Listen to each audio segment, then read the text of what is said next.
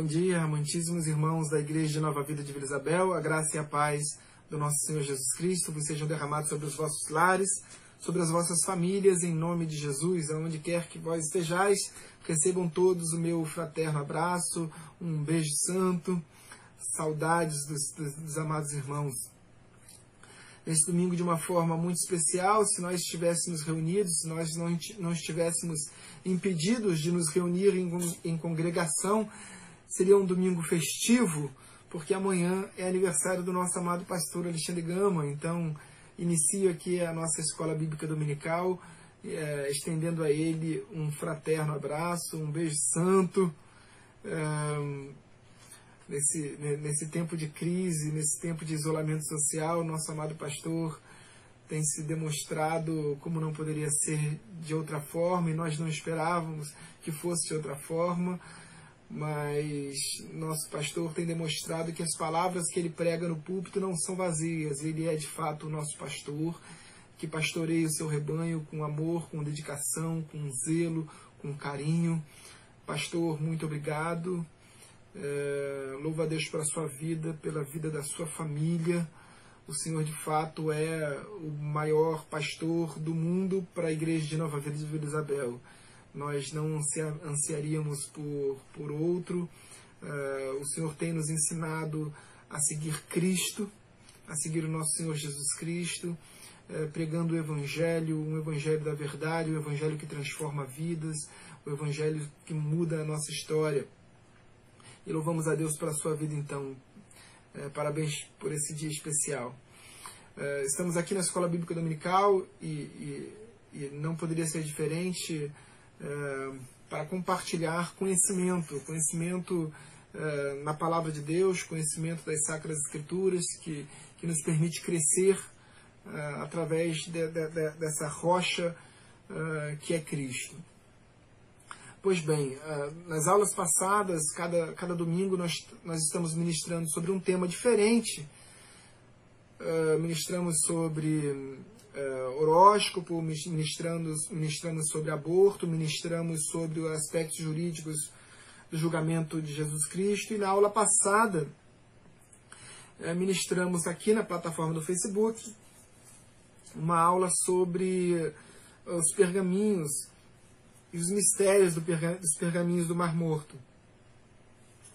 E na aula de hoje, uma aula a pedido, um dos nossos amados irmãos, Uh, para ser mais, mais preciso, o John, o John da Natasha, uh, me pediu que a aula de hoje fosse sobre os sonhos da, da, da estátua de Nabucodonosor e a interpretação do jovem profeta Daniel. Daniel, quando foi levado cativo para a Babilônia, uh, era adolescente, junto com os seus amigos, Ananias, Azarias e Misael, e segundo segundo Flávio José, o historiador Flávio José, eram todos, os amigos de Daniel eram todos é, da linhagem sanguínea, algum, tinha algum parentesco com o rei Zedequias, é, mas eles eram todos muito jovens quando foram levados cativos é, por intermédio do, e por ordem do rei Nabucodonosor. Nabucodonosor que foi um rei é, sanguinário, um, um imperador do, do, do Império Babilônico, uh, mas um, um, rei conhecido por, por, por suas, por, por, suas atitudes maléficas, quando uh, invadiu Jerusalém, e ele fez isso por etapas, levando cativo o povo judeu para a Babilônia, por etapas, uh, chegando ao, ao, ao, ao cume de, de assassinar o próprio sumo sacerdote, de, de ultrapassar, ferir os olhos do rei, de destruir a cidade de Jerusalém, de destruir o templo de Jerusalém, de, de botar fogo, de atear fogo no templo eh, de Salomão. Então, as histórias relatadas pela Bíblia e pelos historiadores não são nada agradáveis em relação a Nabucodonosor. Nabucodonosor, que, naquele, que, que em verdade era Nabucodonosor II, e a palavra Nabucodonosor significa uma, uma prece, uma oração ao deus Nabu, uma oração por proteção. Enfim, eh, vamos então ao estudo dessa eh, da aula de hoje, que é o sonho uh, de Nabucodonosor e a interpretação desse sonho pelo profeta Daniel. O contexto daquela passagem era que uh, Nabucodonosor, como imperador, teve um sonho. E como um rei caldeu, uh, há duas, duas vertentes nessa, nessa, nessa, nessa questão do sonho que é importante compreender antes de iniciarmos a, a, a aula de hoje. Para os caldeus, é, quando alguém não se lembrava do sonho que tinha durante a noite, isso significava que, que Deus, que o Deus caldeus, que os deuses caldeus é, estavam olhando com desdém ou, ou, ou estavam é, apontando para algo ruim que aconteceria na vida daquelas pessoas.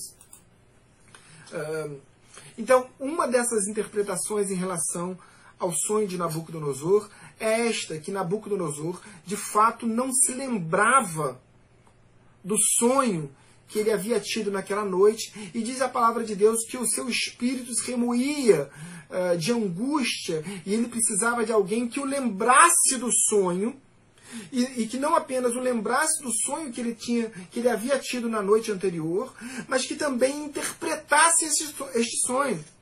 Então Nabucodonosor chamou todos os sábios uh, do Oriente, todos os magos, todos os astrólogos, todos os interpretadores de sonhos, caldeus, e evidentemente que nenhum deles pôde interpretar o sonho. E todos eles disseram para o rei Nabucodonosor Uh, Diga-nos, ó rei, qual é o sonho e nós interpretaremos.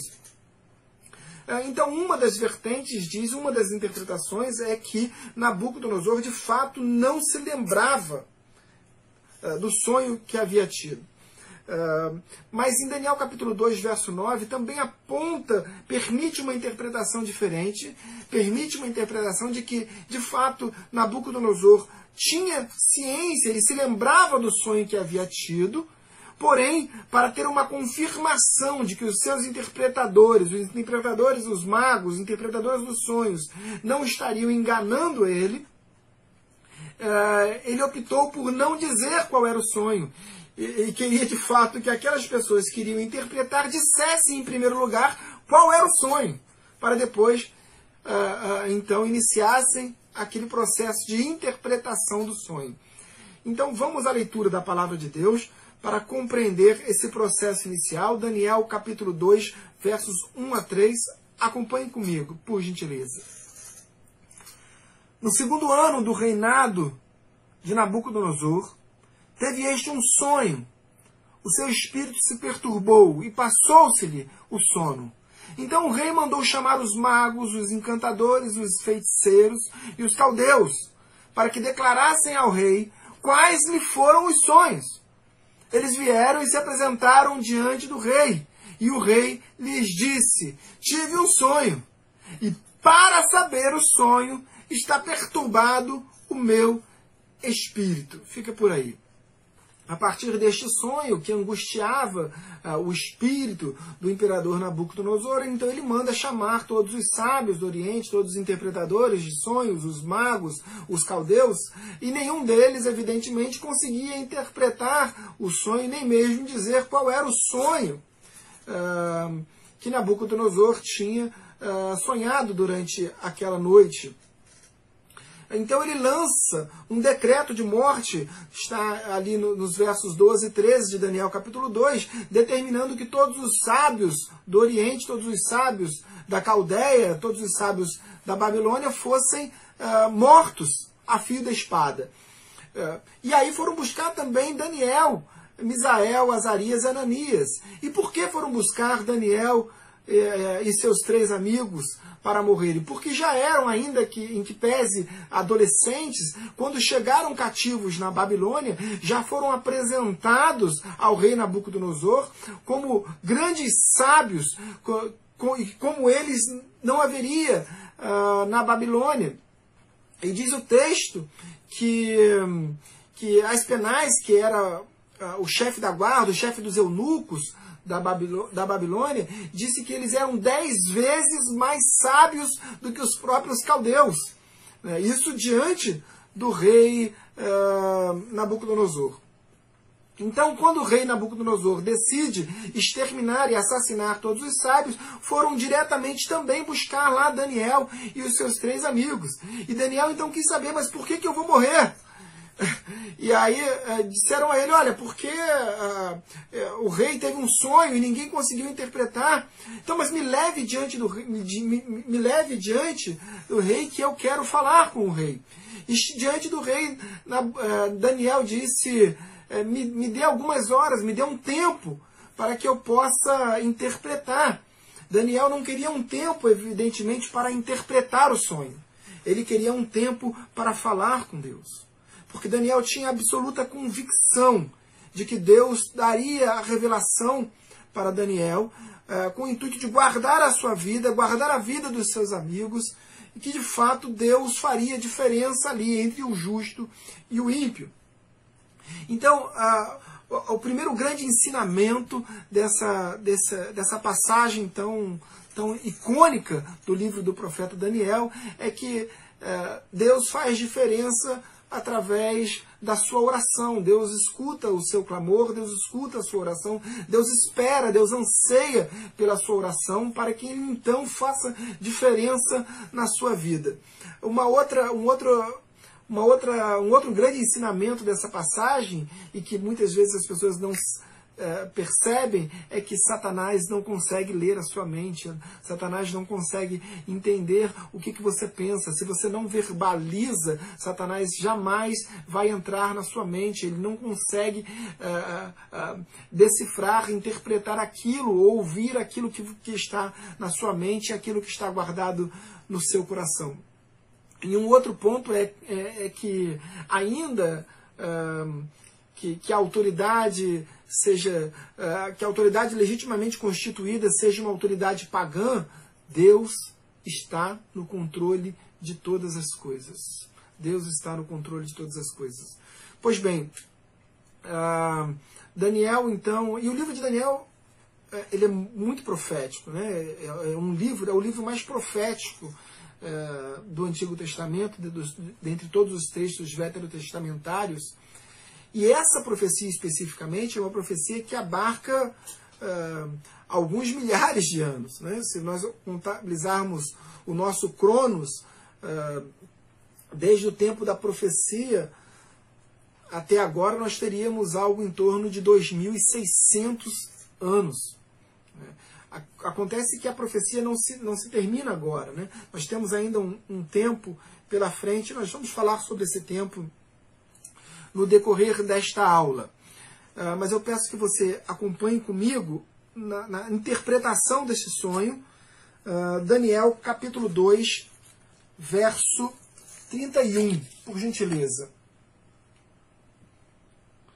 Tu, ó rei, estavas vendo, e eis aqui uma grande estátua, esta que era imensa e de extraordinário esplendor, estava em pé diante de ti e a sua aparência era terrível. Então Daniel inicia o processo de interpretação do sonho, mas a primeira coisa que Daniel faz é dizer para o rei qual fora o sonho antes mesmo de interpretá-lo. Daniel diz para o rei que ele havia sonhado na noite anterior com uma grande e esplendorosa estátua e que ao passo que aquela, que aquela estátua era ah, extraordinária, de esplendor extraordinário, como diz o texto de Daniel capítulo 2, verso 31, que acabamos de ler, ele, Daniel também diz que aquela estátua tinha uma aparência que era terrível. É importante compreendermos que toda essa passagem era profética. Uh, Daniel, uh, Nabucodonosor havia sonhado com uma estátua e que cada parte dessa estátua uh, representava um reino distinto. E esse era o processo de interpretação de Daniel. Daniel vai nos ensinar, através desta profecia, uh, um longo período da história da humanidade. Desde aquele momento até hoje, já se passaram 2.600 anos, como eu disse anteriormente. É, Mas é importante também compreender que o próprio cativeiro babilônico, ou seja, esse momento da história que Daniel estava inserido, ele já havia sido profetizado por Jeremias. Diz Jeremias capítulo 7, mais precisamente no verso 6, agora eu entregarei todas essas terras ao rei Nabucodonosor. E diz o texto, meu servo. Deus chama Nabucodonosor de meu servo, porque Deus usa Nabucodonosor para, que, para fazer cumprir as suas profecias. E estas profecias, inseridas no, no, no, capítulo 2 de Daniel, também devem ser lidas e compreendidas de uma forma linkada com Daniel capítulo 7 e com o disposto em Apocalipse capítulo 17. Daniel 7 é o texto que fala da interpretação do sonho do próprio Daniel em relação aos animais. Então, cada reino também é interpretado por Daniel e aponta Daniel com uma visão de um animal uh, distinto. Pois bem, esse primeiro reino uh, diz no texto que nós lemos, no texto seguinte, Daniel, capítulo 2, verso 32, a cabeça era de fino ouro, para por aí. Então a cabeça de ouro representava o reino da Babilônia, que perdurou de 604 ou 605, alguns livros, uh, até o ano de 539. E por que, que o reino da Babilônia era simbolizado pela cabeça, e uma cabeça dourada, uma cabeça de ouro? E é muito interessante que o próprio texto ele é autoexplicativo, porque Daniel diz assim: Tu, ó rei, És a cabeça de ouro, tu, ó Rei é, poderoso, tu, ó Rei, cujo Deus dos céus de, delegou a ti toda a honra, toda a glória, todo o poder. Uh, tu és a cabeça de ouro. Uh, Daniel estava dizendo que o, que, o, que o Império Babilônico era personificado uh, basicamente na pessoa de um grande imperador, de um grande rei. Inicialmente, então, com, com, com Nabucodonosor. Uh, o ouro era um símbolo natural da, da Babilônia. Uh, e Daniel capítulo 7 interpreta uh, a Babilônia como um, um leão com, com, com, asas. E o, o, próprio leão era também uh, um símbolo, um símbolo da, da Babilônia. Interessante também é que a Babilônia é, nós conhecemos uh, um pouco da história e diz que, que ali se, havia se estabelecido naquele lugar o jardim suspenso da Babilônia diz alguns, alguns historiadores não tem absolutamente nada comprovado em, em relação a isso, não há nenhum resquício arqueológico da existência dos jardins suspensos da Babilônia, mas alguns historiadores, o Flávio José ele cita um historiador uh, que havia citado esse, uh, a existência do jardim suspenso da Babilônia, que teoricamente teria sido construído a mando do rei Nabucodonosor II uh, para uma de suas uh, esposas, uma esposa chamada Amitz, que era uma esposa que havia vivido, sido criada na Média e, portanto, quando levada para, para se casar com Nabucodonosor, sentia falta das árvores, da natureza da Média. Então Nabucodonosor havia uh, determinado então a construção ali da, da, daquele, do jardim suspenso da Babilônia. Então, a, toda, todo o Império Babilônico era um, era um império muito voltado para a monarquia, um império de muito ouro, de muita riqueza, de muita soberba, e por isso apontado sempre para o ouro da cabeça da, da estátua. E por que a cabeça em si? Justamente como eu falei, porque esse império era personificado num, num, numa grande autoridade, num grande imperador, e como nós vimos, esse, essa autoridade era o rei Nabucodonosor. É, como se deu então a história derradeira? Como que, que, que, esse império tão poderoso chega ao fim?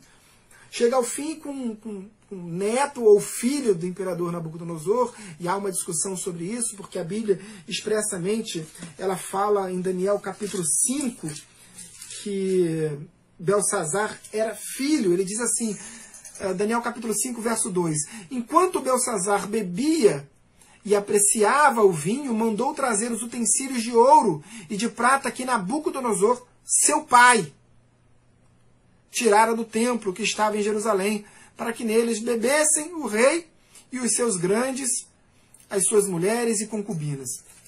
Enfim, entretanto, há uma outra interpretação de que Belsazar era neto eh, de Nabucodonosor e que essa, essa, esse texto bíblico ele se refere uh, à linhagem de Nabucodonosor, mas não especificamente uh, à paternidade de Nabucodonosor sobre Belsazar. Inclusive Heródoto, que é considerado o pai da história, diz que Belsazar era filho de Nitrópolis, uh, de Nitócris, que era uma das concubinas, uma das esposas de Nabucodonosor. Pois bem, uh, numa certa noite, mais precisamente no ano 539, o rei Belsazar, então filho ou neto de Nabucodonosor, é, prepara um grande banquete para os seus súditos, e ali diz o texto que, nós, que, eu acabei de ler, com grandes autoridades, os seus chefes ali, é, naquele, naquele banquete, e eles utilizaram as louças, os artefatos de ouro, uh, as taças, que foram saqueadas do templo de Jerusalém. E exatamente ali, naquele momento, naquela, naquela, naquela ceia, onde eles uh, celebram com artefatos profanados do templo, naquela noite, uh, Belsazar tem uma, uma imagem, uma visão na, na, na nas, nas, paredes do templo que diz Mené, Mené, Tekel e Parsim. Uh, e ali a interpretação daquela, daquela imagem, daquele texto, era de que o reino estava chegando ao fim e que o reino seria tomado pelos persas. Uh, e exatamente naquela noite ele foi morto, uh, Babilônia foi invadida pelo, pelo, pelos persas e ali uh, Belsazar foi morto e dá-se início à segunda parte, a segunda visão da estátua e nesse texto, Daniel capítulo 2, uh, ah, na interpretação do sonho, no verso 32, diz assim: acompanhe comigo, só a segunda parte. Uh, diz assim: o peito, no início, a cabeça era de ouro, de fino ouro, o peito e os braços de prata. Fica por aí. Então, segundo a interpretação de Daniel na profecia, a segunda parte da estátua, o peitoral e os braços de prata, apontam para um segundo reino, e é um, o reino persa. Entretanto, Daniel deixa claro que, que, que é o Império Medo-Persa, e exatamente os dois braços simbolizam a união de dois reinos para formar esse grande império. De fato, foi um império grandioso, geograficamente falando, até aquele momento. Fora o maior império da história da humanidade até aquele momento. Foram 127 províncias conquistadas, desde de, da Índia até a Etiópia. E na visão de, de Daniel, capítulo 7, eh, esse império é simbolizado por um urso, e esse urso tem uh, três costelas na boca, que simbolizam as três grandes conquistas do Império Medo-Persa, que são a Babilônia, a Lídia e o Egito.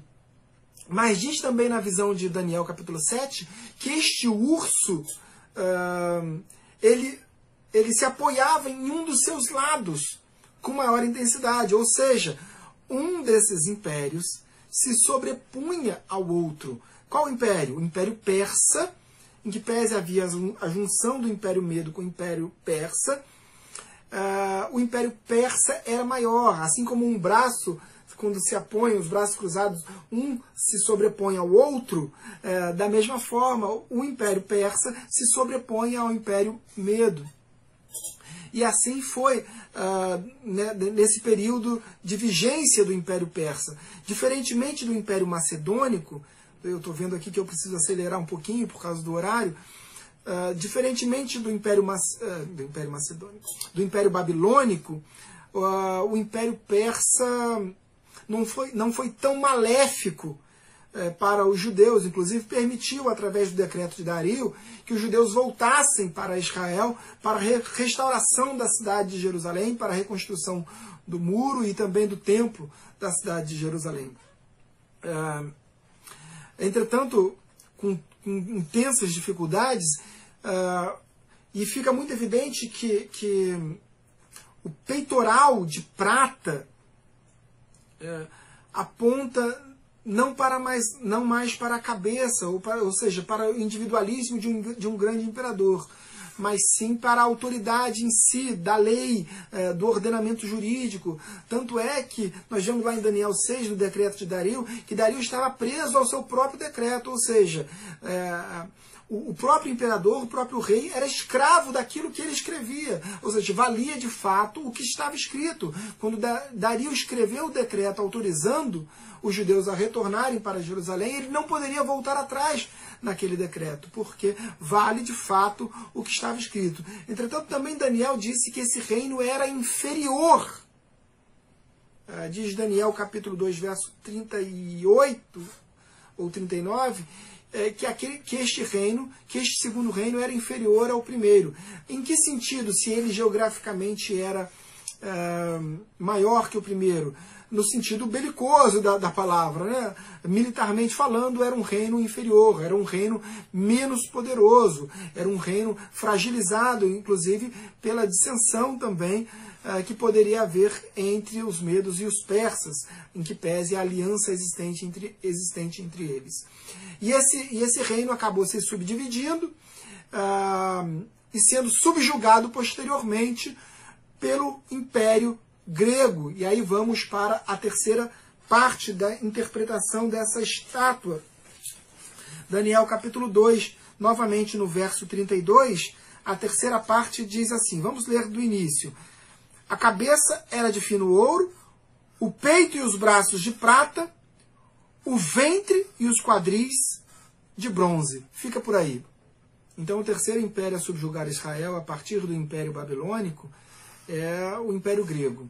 Uh, Alexandre o Grande, depois de cometer parricídio, possível parricídio, ter assassinado seu próprio pai, ele como primogênito do filho do rei Filipe II, uh, ele inicia um, um processo de, de de, de conquistas, de, de, extensão territorial do Império Grego. O Império Grego passa a ser, então, o maior império uh, em termos de conquistas geográficas.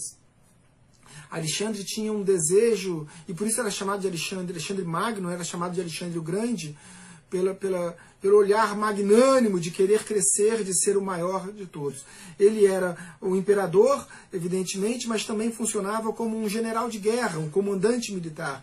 Tanto é que nas batalhas em que o Império Grego saía a conquistar, uh, Alexandre estava à frente do, seu exército como sendo um, um, grande general de guerra. Em Daniel capítulo 7, a visão de Daniel em relação ao Império Grego, dos animais, era de um leopardo, um leopardo com quatro asas. Uh, mas em Daniel capítulo 8, numa outra visão, na outra interpretação de, Daniel, uh, Daniel enxerga o império grego como o bode. Mas diz que esse bode tinha um grande chifre, e esse grande chifre se quebrou. Ou seja, apontando para a morte de Alexandre o Grande. E o que acontecera então quando Alexandre o Grande, como o grande imperador responsável por, por, por todo o domínio grego, uh, vem a óbito. Uh, o império se divide em satrapias e quatro governadores, quatro uh, líderes assumem quatro regiões distintas do Império Grego, ou seja, o Império Grego acaba se subdividindo e acaba sendo enfraquecido. E é isso que diz lá em Daniel capítulo 8, quando o grande chifre do bode se quebra, quatro outros chifres menores crescem. E dois desses chifres, porque cada chifre representa uh, uma, uma satrápia, um reino, o reino de Cassandro, são quatro generais, né? o reino de Lisímaco, o reino de, de Ptolomeu e o reino de, de Seleucida. Então, uh, dois desses quatro generais lutam entre si para a conquista da parte uh, que que se concentra no Oriente Médio, que envolve a Palestina, que envolve a terra de Israel, que eram os Ptolomeus ou Ptolomaicos, como, como você queira, alguns livros falam Ptolomaicos, e os Seleucidas. Por fim, os Seleucidas, é, conquistam e ficam com a terra de Israel, até que o rei Antíoco Epifânio IV, ele entra no templo. Vocês sabem como é, como o porco é considerado um animal impuro para os judeus. Então, eh, esse rei, Antíoco IV, Antíoco Epifânio IV, ele corta a cabeça de um porco e asperge o sangue desse porco dentro do templo, dentro do sangue do Santo dos Santos. Ele já havia proibido a adoração a Deus no, no, no, no templo de Israel, no templo de Jerusalém, e aí é, e posteriormente ele faz essa, essa. ele profana o templo. E ali se inicia a grande é, revolta dos Macabeus, que foi um período chamado de período Asmoneu, que é um período da história em que os judeus lutam contra os gregos, vencem os gregos, os gregos expulsam os gregos da terra de Israel. Uh, estabelecem ali como, como um período próximo de 100 anos como, como donos da terra de Israel, finalmente, os judeus uh, à frente da, uh, da terra de Israel. Ocorre que, durante o período em que Alexandre o Grande ainda estava como imperador, havia uma interação cultural com os judeus. Alexandre o Grande, de certa forma, entendia os judeus como um povo atípico, um povo uh, diferente. Uh, Alexandre o Grande não queria mal para os judeus, em que pese fosse imperador e os judeus ali tidos como escravos na sua própria terra, Alexandre o Grande uh, permitia uma, uma interação, uma troca, um intercâmbio de cultura com, com, com o povo judeu. Tanto assim o é que durante muito, muito tempo, mesmo depois com a chegada do Império Romano, as moedas ainda eram gregas, o linguajar ainda era, ainda era grego. Ah, é, tanto assim o é também que o Novo Testamento fora escrito em grego. Por quê? Decorrente desse período de dominação grega sobre a terra de Israel. Outra coisa que me fez, é, que eu me lembrei agora nesse momento, é que esse texto bíblico que nós estamos lendo, de Daniel capítulo 2 até o final de Daniel capítulo 7, é o maior texto original, originariamente escrito em aramaico. E o próprio texto diz que ele foi escrito em aramaico. E isso é muito interessante. Então, nós temos pequenos fragmentos em aramaico no Antigo Testamento, nada em aramaico no Novo Testamento, que foi todo escrito em grego. E esse texto é o maior texto em aramaico do Antigo Testamento. Então vamos continuar então para o quarto o quarto uh, reino dessa da visão do sonho de Nabucodonosor e a interpretação dada por, pelo profeta Daniel. Então, Daniel capítulo 2, passamos então agora ao verso de número 33. A continuação é: As pernas de ferro. Vamos continuando. Os pés em parte de ferro, em parte de barro. Fica por aí. Então, Daniel uh, aponta esse quarto império como simbolizado nas pernas e como uma extensão dele também os pés, como sendo o Império Romano, e, e, e simbolizado pelo, pelo material, pelo ferro, porque era o império, o próprio Daniel diz em Daniel capítulo 2, verso 40, que era o império mais forte, militarmente falando, era o império mais fortificado, e o ferro simbolizando essa força, o ferro que a tudo esmiuça, diz o próprio texto de Daniel capítulo 2, verso 40.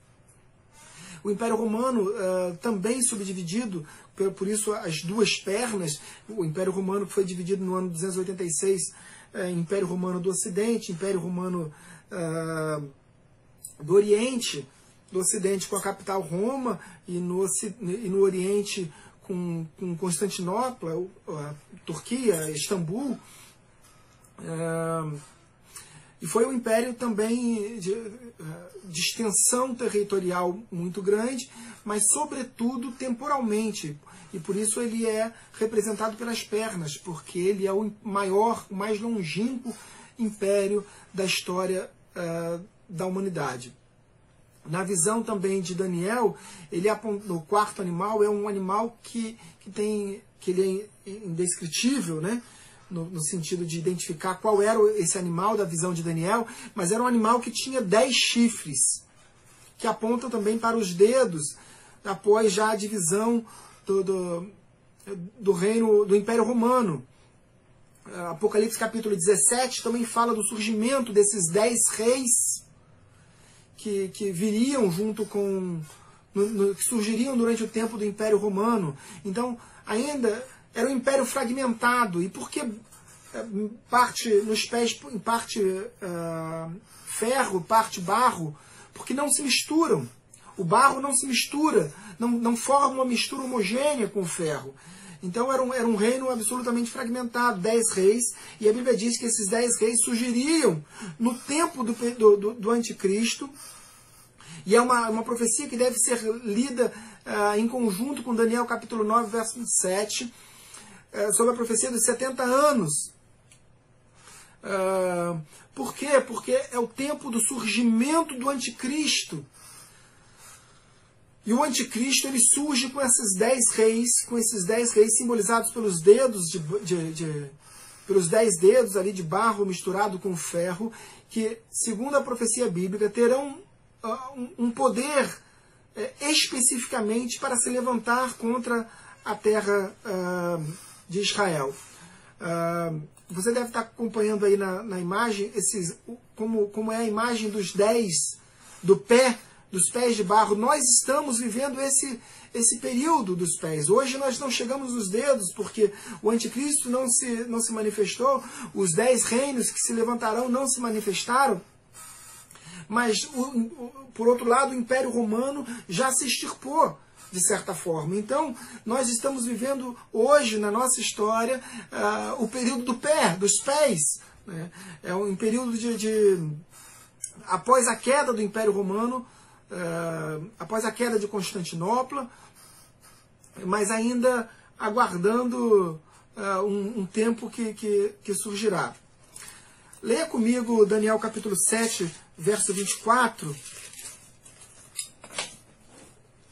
Diz assim o texto bíblico: Os dez chifres correspondem a dez reis que se levantarão daquele mesmo reino, e depois deles se levantará outro, o qual será diferente dos primeiros, e abaterá a três reis. Fica por aí. Então, uh, o texto é bastante claro ao afirmar que dez reinos se levantarão daquele mesmo reino. Ou seja, que reino é esse? O Império Romano. Daniel capítulo 9, verso 26, também aponta dizendo que é o povo do príncipe que há de vir, o que indica que o anticristo possivelmente viria também deste mesmo reino, do Império Romano.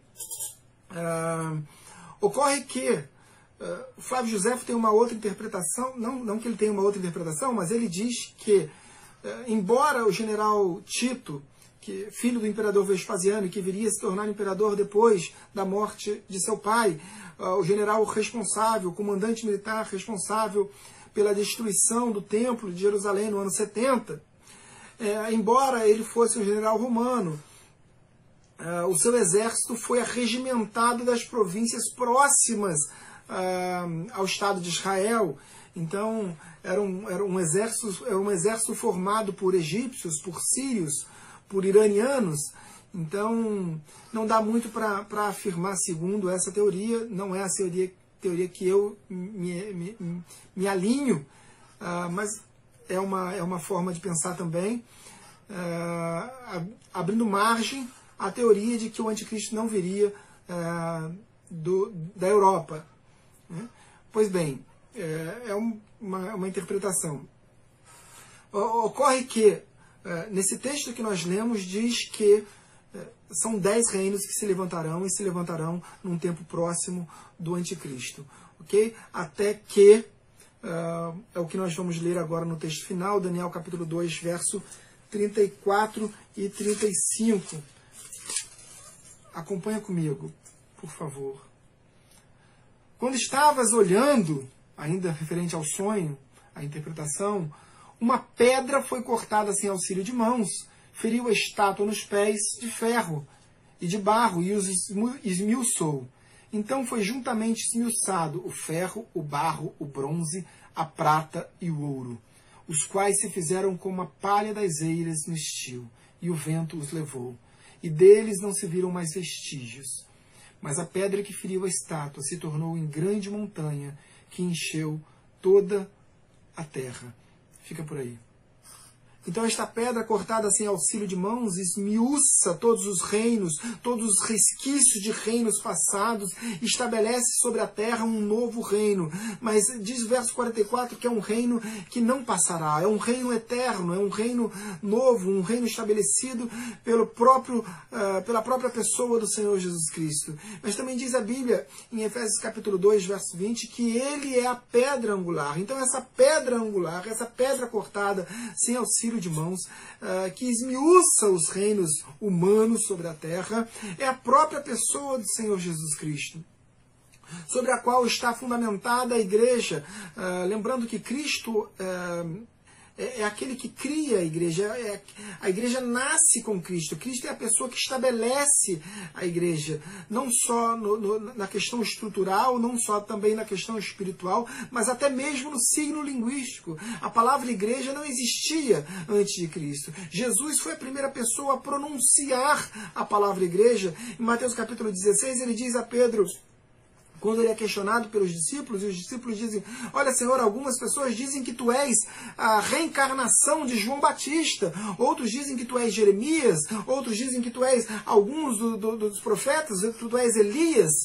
Uh, então Jesus diz aos discípulos: mas e vós, quem dizeis que eu sou? Então Pedro responde, responde: Tu és o Cristo, o Filho do Deus vivo. Então Jesus responde: Lá naquela cidade próxima a Cesareia de Filipe, no norte de Israel, Jesus então diz: uh, Bem-aventurado és tu, Simão Barjonas, sobre esta pedra edificarei a minha igreja. E ele diz assim: Tu és pedra, sobre esta pedra edificarei a minha igreja.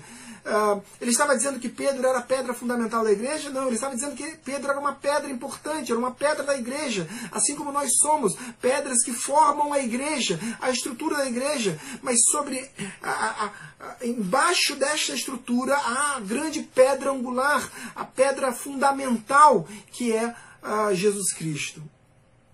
Então, nós encerramos por aqui esse estudo. Eu, eu, sei que é um estudo complexo, é um estudo que demandaria muito mais tempo, mas é importante é, nós debatermos como igreja e compreender um pouco do que nós do que nós do que as profecias de Daniel capítulo 2 no, no, nos ensinam.